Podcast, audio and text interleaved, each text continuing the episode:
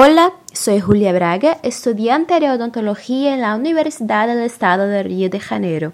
Bienvenidos al podcast Enfermedades de la Boca. El objetivo de este podcast es compartir informaciones acerca de medicina bucal con vosotros. En el episodio de hoy les contaré sobre esta afección dental llamada pulpiris. En primer lugar, entendamos el significado de esta palabra.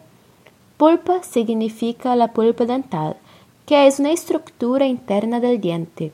Itis es un sufijo que caracteriza la inflamación. Por lo tanto, la pulpiris es la inflamación de la pulpa dental. Esto suele ocurrir debido a cualquier acto relacionado con la agresión o irritación de la pulpa, de origen bacteriana, que está relacionado con la carie dental, traumática, física como temperaturas muy altas o muy bajas, y química, como la acción de los geles blanqueadores dentales. Clínicamente, se divide en dos grupos. El primer grupo se caracteriza como pulpiris reversible.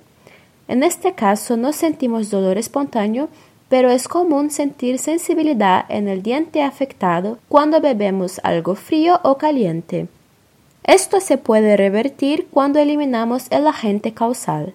Como ejemplo, podemos mencionar la carie dental cuando la retiramos y hacemos la restauración. La segunda clasificación es la pulpitis irreversible.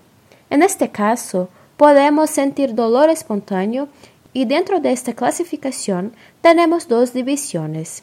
La primera es una pulpitis inicial irreversible, donde hay dolor espontáneo y este dolor empeora con la estimulación fría o caliente. Y la segunda división es la pulpitis irreversible avanzada, donde hay dolor espontáneo y se agrava con la estimulación con calor, pero se alivia con la estimulación con frío.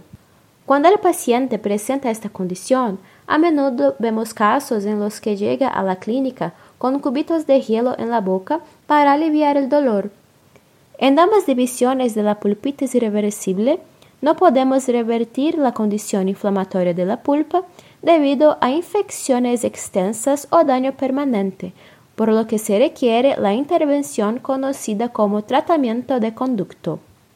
En caso de que no se trate, se puede desarrollar la etapa final que se conoce como necrosis de la pulpa dental, donde se pueden desarrollar lesiones a nivel óseo cercano al diente. ¿Quieres saber más sobre las enfermedades de la boca? Síguenos ahí en Instagram Doenças de Boca. El enlace está disponible en la descripción del podcast.